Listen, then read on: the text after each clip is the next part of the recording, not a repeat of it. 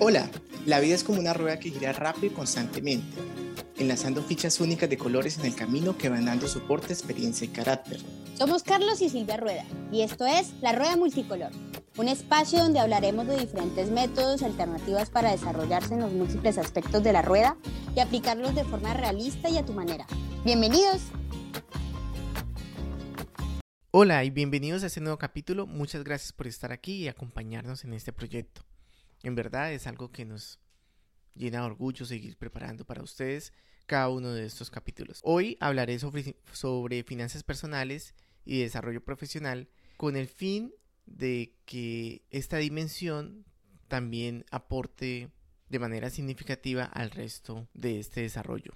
Bueno, comencemos por el tema del desarrollo profesional esto es un tema bastante interesante porque hagámonos dos preguntas. ¿Usted hace lo que realmente le gusta?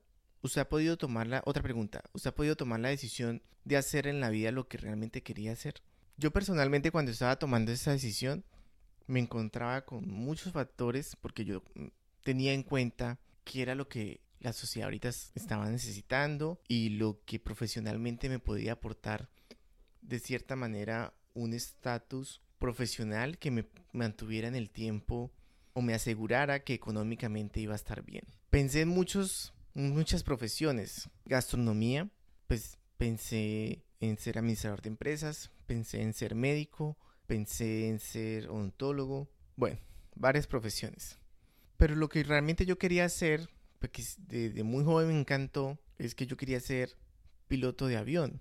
Cuando me llegó el momento de tomar la decisión, pues mi mamá y mi papá me acompañaron a hacer esta, pues esta investigación de cuánto necesitaba yo para poder estudiar esto, pues qué tantos recursos y tiempo necesitaba para poder algún día llegar a volar un avión, pertenecer a una aerolínea y bueno, poderme desarrollar en esto. Y me encontré que pues la carrera era un poco costosa y que para poder llegar a volar algún día un avión tenía que también invertir una gran cantidad de tiempo y de dinero para poder alcanzar los requerimientos mínimos que necesitaba una aerolínea. Entonces me encontré de que pues económicamente y reconociendo mi realidad económica, bueno, la de mis padres, pues seguramente no iba a poder fácilmente cumplir con estas con estos requerimientos. Y pues siendo realista tenía que tomar una decisión porque me encontraba en el momento en que me estaba exigiendo una respuesta. Y hablo desde mi punto personal porque yo creo que muchas personas en algún, pues, han pasado por lo mismo o por cosas similares. O pues otras simplemente no, no es así, que simplemente ya tenían una decisión tomada desde mucho antes. Pero en mi caso me encontré con una respuesta no tan clara porque cuando me di cuenta de todos estos factores que eran necesarios para poder hacer lo que yo quería hacer, entonces me encontré que tenía que tomar otra decisión. Entonces me fui por la medicina, porque era una carrera pues que socialmente tiene cierto estatus, que también cierta estabilidad económica, y que bueno, la sociedad la ha ido de cierta manera como reprimiendo en la parte económica porque cada vez un médico le pagan menos y tiene condiciones laborales ya no tan buenas como anteriormente. Pero pues si usted se especializa y es un buen profesional, seguramente puede lograr mucho y aportar demasiado en la sociedad, que era un factor para mí muy importante, poder escoger una carrera que me aportara, o perdón, que le aportara algo a la sociedad. Entonces escogí medicina, ingresé en medicina, pero cuando estaba ahí, en ese primer semestre, un millón de inseguridades vinieron a mí y me encontré con muchas situaciones que tal vez en el momento de tomar la decisión yo no visualizaba y me di cuenta que yo no quería estudiar eso, que la carrera sí desde un principio le da a usted cierta seguridad en cuanto a la importancia de un médico en la sociedad, pero no estaba contento con la forma como los médicos en la carrera se, manejan. Digamos, pienso yo, y no sé si los demás piensen lo mismo, pero entrar en, en una carrera como medicina es entrar como en, pienso yo que en el ejército. O sea, son largas jornadas, eh, estudios exigen demasiado estudio en muy poco tiempo y siento que también las personas, bueno, en esta universidad donde yo estaba, que eso es algo también que influye, porque yo venía de un colegio normal y pues entré a una universidad de gente económicamente más acomodada y también entré en un choque. Bueno, entonces fueron como muchos factores que me hicieron tomar la decisión de que yo estaba en el lugar equivocado. Entonces me replanteé otra vez la pregunta de qué era lo que quería hacer.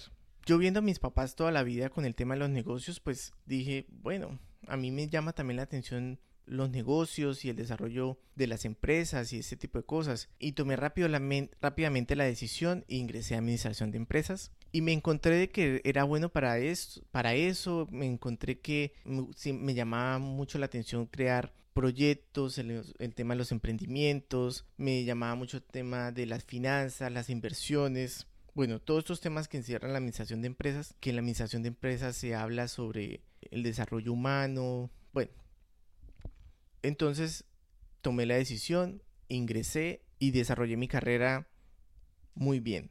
Digamos que no me tuve que volver a hacer la pregunta que si estaba en el lugar correcto. Cuando salí de la carrera me encontré con el escenario de que, bueno, ahora el mercado laboral está exigiendo demasiado para poder contratarme y que seguir estudiando una especialización, una maestría, pues iba a requerir más tiempo y más dinero que pues yo hasta ahora no estaba generando y que mis padres, demandarle a mis padres esto pues iba a ser esto desconsiderado.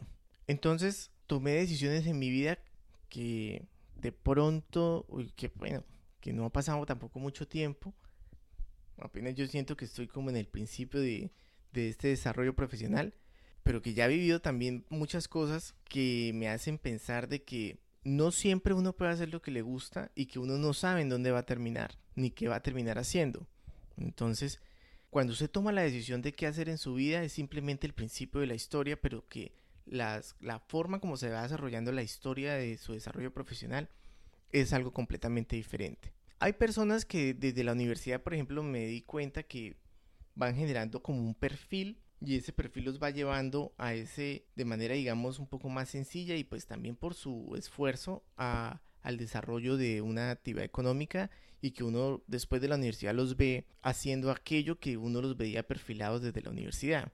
Y eso me parece maravilloso. Pero en muchos otros nos encontramos en situaciones donde bueno yo soy bueno en lo que estoy estudiando y en lo que hago pero realmente no sé cuál será mi perfil y que también uno se encuentra en que el mercado laboral no le permite a uno tampoco desarrollarse. Entonces, uno se va evolucionando en un sinfín de cosas que lo van llevando uno por otros caminos y que al final se encuentra con cosas muy interesantes y que hoy en día pienso yo, no sé si tomé la mejor decisión, pero que realmente en estos momentos me encuentro muy tranquilo porque estoy haciendo muchas cosas al mismo tiempo y que profesionalmente me siento equilibrado. Y esto lo digo porque en el desarrollo profesional uno se hace siempre muchas preguntas y cada rato se está, o lo que uno debería hacer es evaluarse si realmente está feliz con lo que está haciendo y esto. Todo lo que trae esto de uno trabajar y aportar a la sociedad. Pero cada vez es más difícil y es porque de pronto no estamos entendiendo de la manera correcta cómo está funcionando ahora el sistema laboral. Algo que he podido analizar en, en este tiempo es que, bueno, estos años, es que al igual que la forma como estamos viviendo ahora este momento de nuestra historia, es que el mercado laboral es muy dinámico y cambiante. Muchos dicen, bueno, no me están pagando lo que deberían pagarme o que simplemente siento que no me están valorando en mi empresa. Sí, es que hay un juego de oferta y demanda que es lo que realmente rige nuestra sociedad. Y es, si usted no tiene una especialización y un juego de habilidades que aumenten el valor de lo que usted representa para la sociedad, pues simplemente las empresas no le van a pagar más de lo que ellas eh, o que el, mercado laboral está pagando por, por el perfil que usted tiene. Y eso parece injusto, pero es nuestra realidad. Y tenemos que ser conscientes en que no sé a dónde nos va a llevar esto como sociedad. Me parece que hay demasiada inestabilidad y que estamos generando tanto inestabilidad mental como inestabilidad económica en nuestras generaciones, pero pienso que las empresas cada vez están tomando más fuerza porque se dieron cuenta que este sistema les está funcionando y que nosotros como participantes en todo este sistema tenemos que entonces pues seguir desarrollándonos y seguir eh, buscando todos estos factores que ahora nos están exigiendo de tal manera que podamos seguir alcanzando esa, ese desarrollo profesional. Ahora, por otro lado, eh, tenemos que concientizarnos de que no hay ninguna actividad en nuestra sociedad que no sea importante. No voy a nombrar ninguna porque eso sería especificar, pero todo lo que hacemos en nuestra sociedad, independientemente de lo que sea, es importante. Porque es que nos hemos desarrollado en que, o concientizado en que si yo hago cierta actividad o cierta profesión, soy más importante que el otro y eso no es verdad. Imagínense alguna actividad económica que nos parece sencilla, porque eso es algo mental, si no existiera. ¿Qué pasaría? Seguramente habría un desequilibrio. Entonces, concienticémonos en que todos somos importantes en esta sociedad y que todos aportamos algo y valoremos lo que las otras personas hacen y aportan, porque ahí es donde viene ahora la concientización humana en que tenemos que comenzar a valorarnos los unos a los otros y darle importancia a todo aquello que hacemos, pues al final de pronto esta concientización es lo que puede hacer el cambio en un futuro en este sistema dinámico y cambiante en el que estamos ahora expuestos. ¿Podemos cambiar el, rumbo? Sí, pienso que sí, aunque hay muchos factores que están en juego, muchos factores que influyen en esta decisión. Tengamos en cuenta en que cambiar nuestro rumbo profesional o nuestra actividad económica implica cambios de fondo. Bueno, también depende en qué momento financieramente hablando o, o sea, si nos lo permite o no. Porque tengamos en cuenta en que entre mayor estabilidad económica, mayor amplitud de decisión puedo tener en cualquier, bueno, realmente en cualquier ámbito. Porque la estabilización o estabilidad económica es lo que me me va a contribuir en poder tomar decisiones más cercanas a lo que yo quiero. Esto aplica tanto como para el tema del, del, desarrollo profesional como también para las demás dimensiones. Porque la estabilidad económica me permite a mí tomar decisiones y que en este caso de desarrollo profesional podría hacer lo que yo quiero siempre y cuando esta dimensión económica esté equilibrada. Ahora, si yo desde un principio pude desarrollar eso aquello que yo tanto quería hacer y que la vida me ha premiado en hacer lo que yo quiero, pues simplemente queda decir de que usted es un privilegiado, en el sentido de que hay miles o millones de personas que realmente no tienen ese privilegio, porque pienso yo, y, y me atrevo a decir, de que la mayoría de las personas no hacen precisamente lo que hubieran querido hacer, sino que pues al tratarse de un factor económico, hacen aquella actividad que les permite tener un ingreso. Ahora, teniendo en cuenta este tema, vamos ahora a entrar a hablar sobre las finanzas personales y su importancia y su influencia sobre las demás dimensiones. Entonces, teniendo en cuenta que ese desarrollo profesional o esa actividad económica que yo tengo, esto me genera a mí unos recursos. Y esos recursos que es dinero, es un recurso limitado. El dinero como base es un recurso limitado en nuestra sociedad. Y funciona así porque es lo que permite que el dinero tenga un valor. Entonces, como es un recurso limitado, al igual que los demás recursos limitados de nuestro planeta, aunque esto no es un, objeto natural, es un objeto social, pero tiene la misma importancia en, este, pues, en, nuestra, en nuestro dinamismo social y económico, tenemos que saberlo administrar. Y de esto es lo que se basa en las finanzas personales. La forma como yo administro mi dinero y la forma en, en cómo yo tomo decisiones frente a él. ¿Y por qué es importante administrar correctamente el dinero? Desde el punto de vista de nuestro podcast en el tema del equilibrio de vida, el equilibrio del dinero me permite a mí tomar decisiones, como ya lo he dicho anteriormente, me permite a mí tomar decisiones y me permite tomar a mí decisiones específicamente asertivas. Hay muchas veces que nosotros no tenemos en cuenta esta toma de decisiones porque simplemente sabemos seguramente o pensamos de que el otro mes o la otra semana me llega a mí otra vez dinero. Pero esto es incorrecto porque nosotros como personas tenemos que tener un pensamiento de corto plazo, mediano plazo y largo plazo porque, como les digo, ahora tenemos un sistema económico inestable y un, un mercado laboral dinámico que hoy tenemos trabajo y mañana no sabemos. Y aquí es cuando toma relevancia las finanzas personales, porque nosotros estamos eh, mirando hacia el futuro de forma constante y a nuestra realidad más cercana para poder tomar decisiones. Entonces, ya no se trata, como anteriormente se hablaba, de que pues, yo entro a un trabajo y yo sé que algún día voy a salir pensionado, sino se trata ahora de que ingreso a un trabajo y que frente a esta realidad económica debo tomar ciertas decisiones y también al mismo tiempo prepararme para cuando lo pierda. Así, duro y complicado, pero la vida es como es y es nuestra realidad. Y esto está funcionando realmente para la mayoría de los países pienso yo que esta, pues, el sistema capitalista en el que vivimos es lo que nos está orientando. Entonces, es una realidad de todos. Nadie tiene comprada su estabilidad económica hoy en día, pienso yo, sino que todo se basa en las decisiones y en la forma como administramos aquel recurso.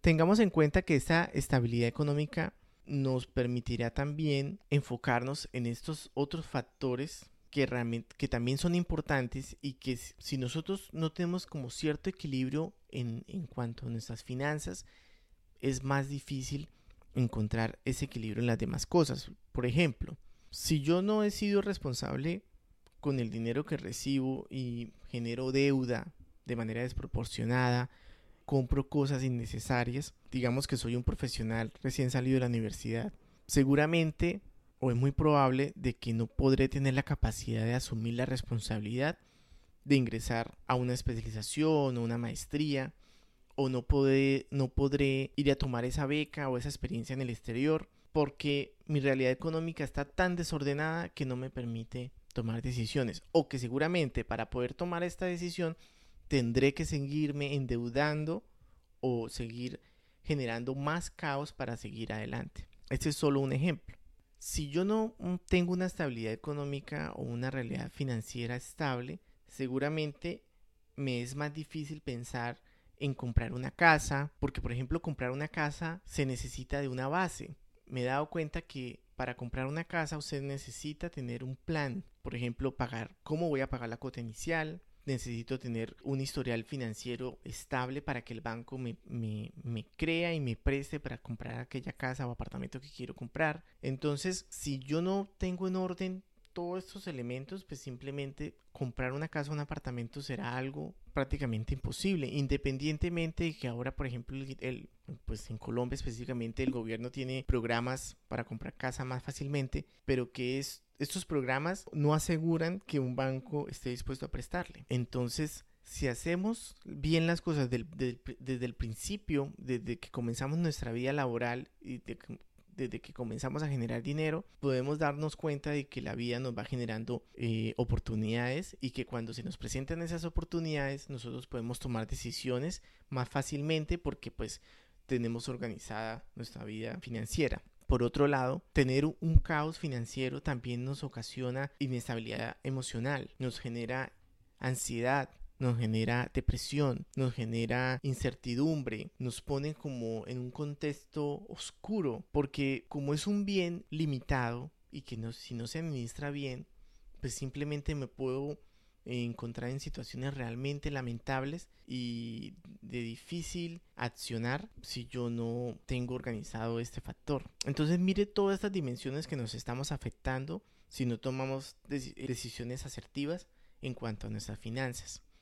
Entonces nos, nos afectamos emocionalmente, nos afectamos relacionalmente porque pedir ayuda a otros porque yo estoy en una inestabilidad financiera me genera a mí cierto recelo frente, seguramente, frente a los demás, abuso de confianza, bueno, una serie de situaciones que me ponen en una estabilidad relacional de que a veces me puedo quedar solo. También me puedo presentar en una situación en donde pues no puedo comer bien porque pues al no tener unas finanzas estables, pues no puedo ser tan amplio ni tan variado en, en, el tema nutricional, ni tampoco tendré tiempo para alimentar mi cuerpo físicamente. Entonces, todas estas dimensiones y muchas otras más se van a encontrar en un desorden y en un caos que simplemente son el resultado de mantener unas finanzas de manera equivocada o inestable.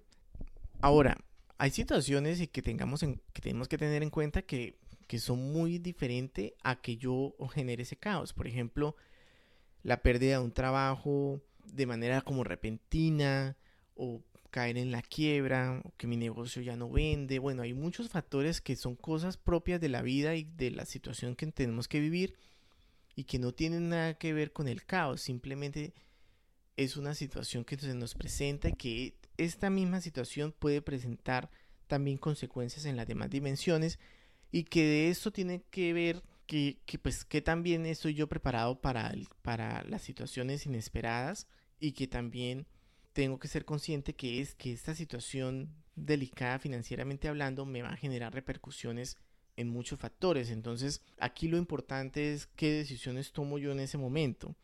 Pero estas inestabilidades financieras por factores externos son muy diferentes porque nosotros seguramente eh, no las buscamos, sino que se nos presentaron y pues digamos yo no las puedo comparar igual a una persona que simplemente no organiza sus finanzas. Ahora, no se trata de criticar a quien no organiza sus finanzas, porque la verdad es que a nosotros no nos enseñan. Esto es algo que nosotros deberíamos aprender en el colegio, pero que no nos lo enseñan. Que llegamos adultos, seguramente muchos cometemos errores y ahí es que aprendemos a cómo es que manejar, cómo es la forma correcta de manejar el dinero, porque todos sabemos que el dinero existe y que, pero cuando estamos, cuando somos pequeños no nos enseñan como su importancia y su equilibrio por eso cometemos tantos errores. Y hay gente que, que, vive cometiendo este tipo de errores toda su vida. Y cuando llegamos a viejos, entonces nos encontramos en ese abandono financiero que ya simplemente, que lastimosamente en ese momento de la vida que se supone que debe haber cierta tranquilidad, ya no lo podemos tener porque nuestras decisiones no fueron asertivas. ¿Qué influyen estos elementos? Que si es positivo o negativo, que si es bueno o es malo, que si estoy tomando buenas decisiones o no. Bueno, depende mucho del contexto porque evalúe su propio contexto. Todos vivimos una realidad económica muy diferente y que no puedo decir si lo que usted está haciendo está bien o mal, pues de pronto desde, desde, el punto de vista en ciertos factores, pero evalúe usted mismo su realidad y su contexto económico y usted tome en cuenta si lo está haciendo bien o no. ¿Cómo puedo saber si lo estoy haciendo bien o no? Bueno, duermo tranquilo en el sentido de que no me están persiguiendo deudas desproporcionadas, por ejemplo. Duermo tranquilo porque le estoy, me estoy brindando a mí y a mi familia todo lo que necesita. Es, me encuentro en paz porque estoy tomando las decisiones correctas. Porque es que las finanzas desequilibradas generan rápidamente repercusiones en la parte emocional y es ahí donde ya uno comienza a darse cuenta algo no estoy haciendo bien. Entonces voy a hablar de tres factores muy importantes para poder definir si lo estoy haciendo bien o no y que influyen de manera directa en las finanzas personales. Esto lo pueden seguir profundizando, hay muchísimos videos en YouTube y también al final de este capítulo les voy a recomendar un libro, pero me parece que son tres elementos muy importantes que hay que tener en cuenta para poder manejar las finanzas de manera asertiva. Primero que todo, los ingresos. Los ingresos es lo que yo genero. Esos ingresos dependen de esa actividad económica o de esa profesión que estoy desarrollando en la sociedad y que según lo que les hablaba de la importancia o la especialización, no la importancia, la especialización de aquella actividad me genera a mí un ingreso económico. Los ingresos es muy importante que seamos realistas. Si yo tengo unos ingresos, vamos a hablar del salario mínimo, por ejemplo, tengo que ser consciente que a partir de este salario mínimo yo tengo que tomar decisiones y que también tengo que tomar acciones de cómo es la forma de en cómo voy a vivir. Y eso es muy importante porque a veces no somos realistas con nuestros ingresos y tomamos decisiones financieras equivocadas creyéndonos que nosotros tenemos la capacidad de asumir ciertas responsabilidades financieras sin tener en cuenta que esto no es verdad. Estamos suponiendo algo que no es real. Entonces esto nos genera una repercusión económica inmediata. Por ejemplo, si yo me gano un salario mínimo y si sale el último teléfono celular y yo me voy y lo compro a cuotas, es muy seguro que esa cuota va a ser tan alta que va a generar un impacto muy negativo y de gran proporción en mi salario. Entonces, cualquiera podría decir, bueno, pero entonces una persona que gana el salario mínimo no tiene derecho a tener un teléfono de esos. Sí, sí puede hacerlo, pero no es el mecanismo. Tiene, hay que tener en cuenta es la forma en cómo yo lo consigo. No es que pueda no tenerlo, simplemente es bueno, ¿cuál, ¿qué es lo que tiene pensado para tenerlo? No, voy a ahorrar cierta cantidad de tal manera que eso va a disminuir las cuotas y que según mi realidad económica me es permitido a partir de tal valor. Esto es muy diferente porque es que el mecanismo también depende la forma correcta o incorrecta de obtener un bien. no quiere decir de que los bienes son solo para ciertas personas, sino también tiene que ver en la forma como yo o el esfuerzo que yo hago para poder obtenerlo teniendo en cuenta mi realidad económica. También los ingresos me permiten a mí analizar a futuro cuál va a ser mi realidad económica en el futuro y qué tanto impactos negativos o positivos puedo tener a generar cambios, ya sean externos o internos. Por ejemplo, cuando yo tengo un salario alto y pienso en futuro, lo correcto sería en tomar decisiones que me permitan mantener esta estabilidad.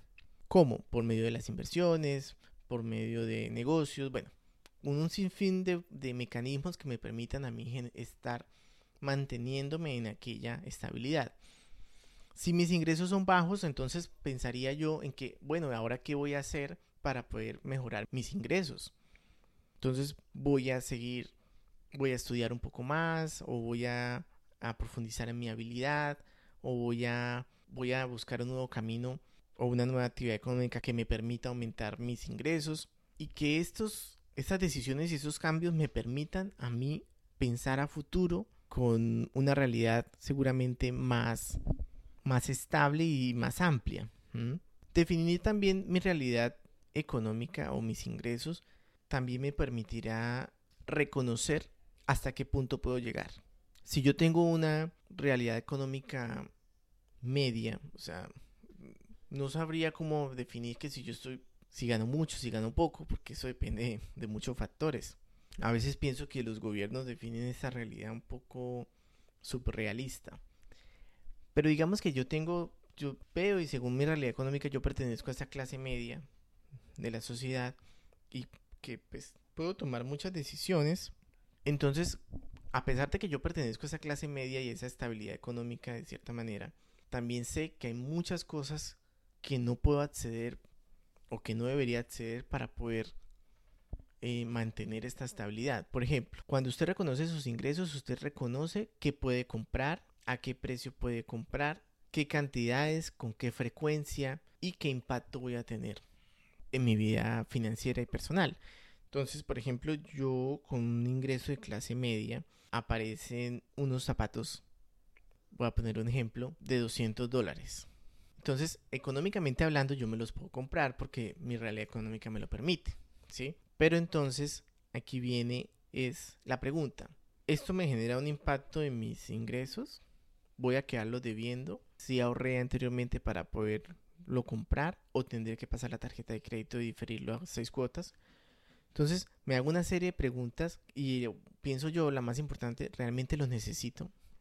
Para poder tomar decisiones más asertivas. Porque es que ahí viene el segundo punto. Los egresos están, divididos en dos factores. Uno, los imprescindibles, que son aquellas necesidades básicas, los servicios públicos, el arriendo, la cuota y la hipoteca, la educación. Bueno, estos son gastos normalmente son fijos o que varían muy poco y que son necesarios y que están determinados por mi realidad económica. O sea, esa realidad a la que yo pertenezco o en la que yo tengo de manera personal. Realmente es algo, la realidad económica es algo particular, sino que está encasillada, digamos, en ciertos factores sociales. Y hay otros, otros egresos que son, que yo los seguiría subdividiendo en gastos hormiga. Y también están los gastos suntuarios, que son aquellos gastos que hacemos por lujo, que van más allá de nuestras necesidades básicas. Los imprescindibles, pues, son gastos que sí o sí tenemos que tener, que hacen parte de nuestro presupuesto mensual y que nosotros, por más que queramos, no los podemos evitar. Nos encontramos que a veces hay personas que no pueden ni siquiera mantener un equilibrio en el pago de estos, de estos gastos y es muy importante que siempre busquemos una solución para poder siempre eh, mantener en equilibrio este, estos gastos porque no hay manera de, de evitarlos. Por otro lado, pues los gastos hormiga son esos pequeños gastos que tenemos a diario que nos generan o sea, son como, parecen invisibles porque no los vemos en nuestro presupuesto, pero que en algunos casos puede generar realmente más impacto que ni, lo, que, ni que cualquier otro gasto. Por ejemplo, en comprarnos un café todas las mañanas, eh, tomar taxi en vez de bus, en vez, comprar el almuerzo en la oficina en vez de hacerlo. Estas pequeñas decisiones que a veces parecen simples pueden tener realmente un impacto muy importante en nuestras finanzas. Así que los invito a que evalúen cómo es un día o una semana suya y cuántos de estos gastos hormigas ustedes están generando y que cuántos se ahorrarían ustedes si ustedes mismos hicieran muchas de esas cosas que compramos solo por evitar hacerlo. Y por último, los gastos suntuarios son todas aquellas cosas que compramos que no son necesarias y que las compramos más bien por gusto o por lujo. No quiere decir que no podamos hacerlo, sino que antes de comprar algún tipo de este bien tengamos en cuenta si todas nuestras gastos o necesidades están satisfechas, que estoy tomando las decisiones correctas y que y si financieramente es posible. Si todas estas respuestas son sí, sí y sí, entonces yo ahí sí digo, bueno, me puedo dar el gusto de comprarme este bien. Ahora, no quiere decir que si yo gano poco no me puedo, comprar un, bien suntuario. estoy hablando de zapatos, celulares, todas aquellas esas cosas que lo hacemos por, por gusto y por a veces hasta por estatus, más que por necesidad. Entonces, hagamos este tipo de compras de manera responsable. ¿En qué sentido? En que lo hagamos solo si lo necesitamos o solo si realmente me encuentro en una estabilidad. Porque miren, hoy en día la sociedad pareciera que estuviera al revés. Le ponemos más importancia, importancia a los gastos suntuarios y a los gastos hormiga que ni a los gastos imprescindibles, a nuestros gastos fijos. Hay gente que satisface primero estos dos últimos antes de que antes de, mis propias necesidades. Hay gente que prefiere salir, como decimos en Colombia, de rumba, trago y ese tipo de cosas antes de comprar el mercado. Entonces, tenemos que ser conscientes y esto es ser responsables con nosotros mismos en que hay que tomar decisiones correctas, hay que, hay que ser adultos y, darnos cuenta en que no podemos pasarnos toda la vida comprando de manera desproporcionada cosas que no necesitamos sin ni siquiera satisfacer nuestras propias necesidades. Entonces hay que ser responsables, hay que aprender a, tomar buenas decisiones y saber cuando algo no es realmente necesario, que no me está generando ninguna necesidad y que simplemente esta necesidad me la estoy creando yo. Esto también es importante porque hay algo que también, que también les quiero hablar, que son las inversiones.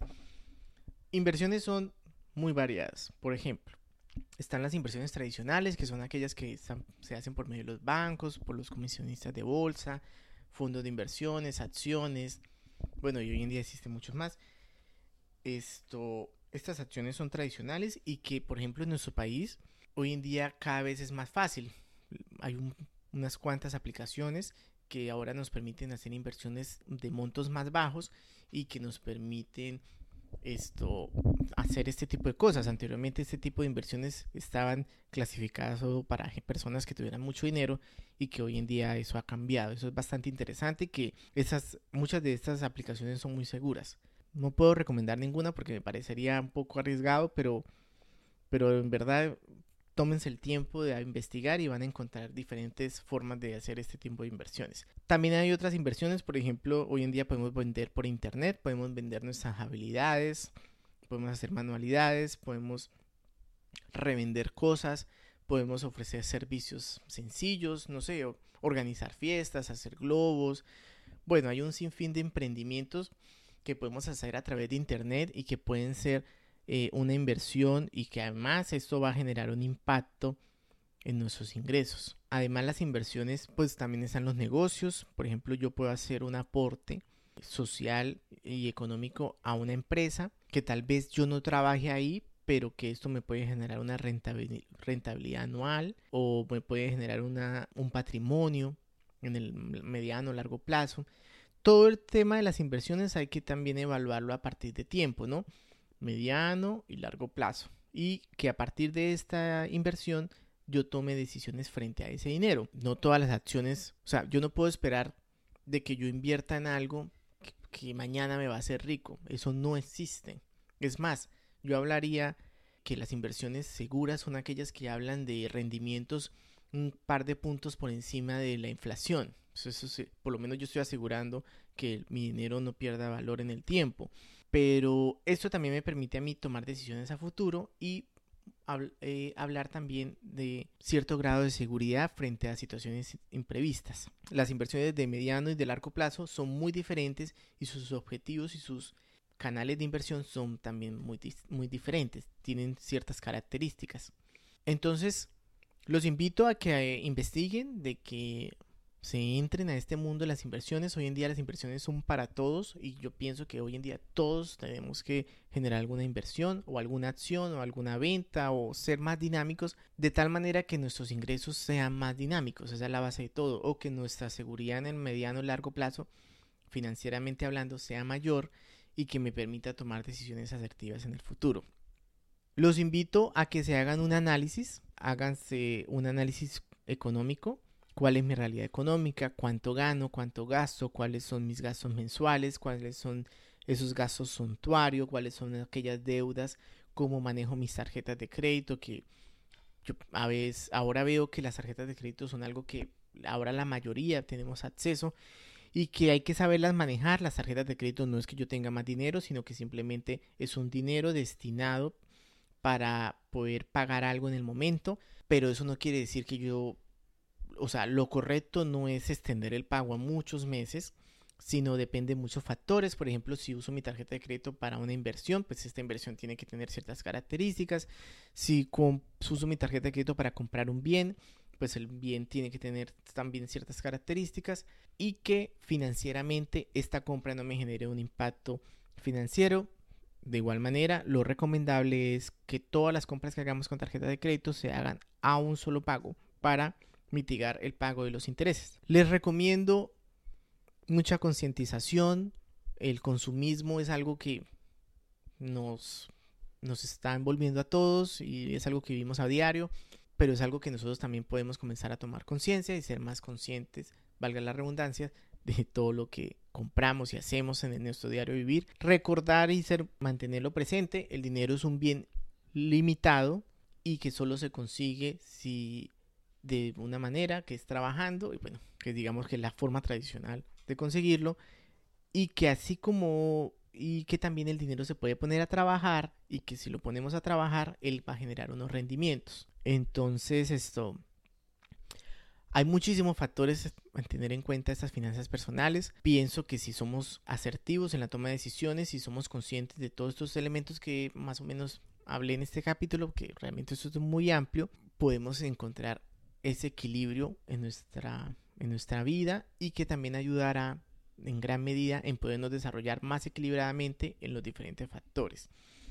o de las diferentes dimensiones. Les recomiendo el libro El pequeño cerdo capitalista de Sofía Macías. Ella es una autora mexicana.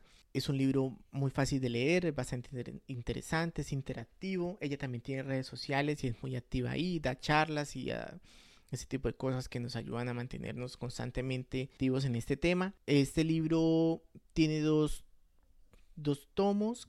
Uno es El pequeño cerdo capitalista, que es como la base de las finanzas personales, y hay otro que se llama Pequeño cerdo capitalista Inversiones, que hablan sobre mecanismos de inversión. Estos dos libros están basados en la realidad mexicana, pero pues teniendo en cuenta eh, este país, pues hay muchas cosas similares a nuestros países a Colombia específicamente, y que nos pueden ayudar a entender un poco más todos estos temas.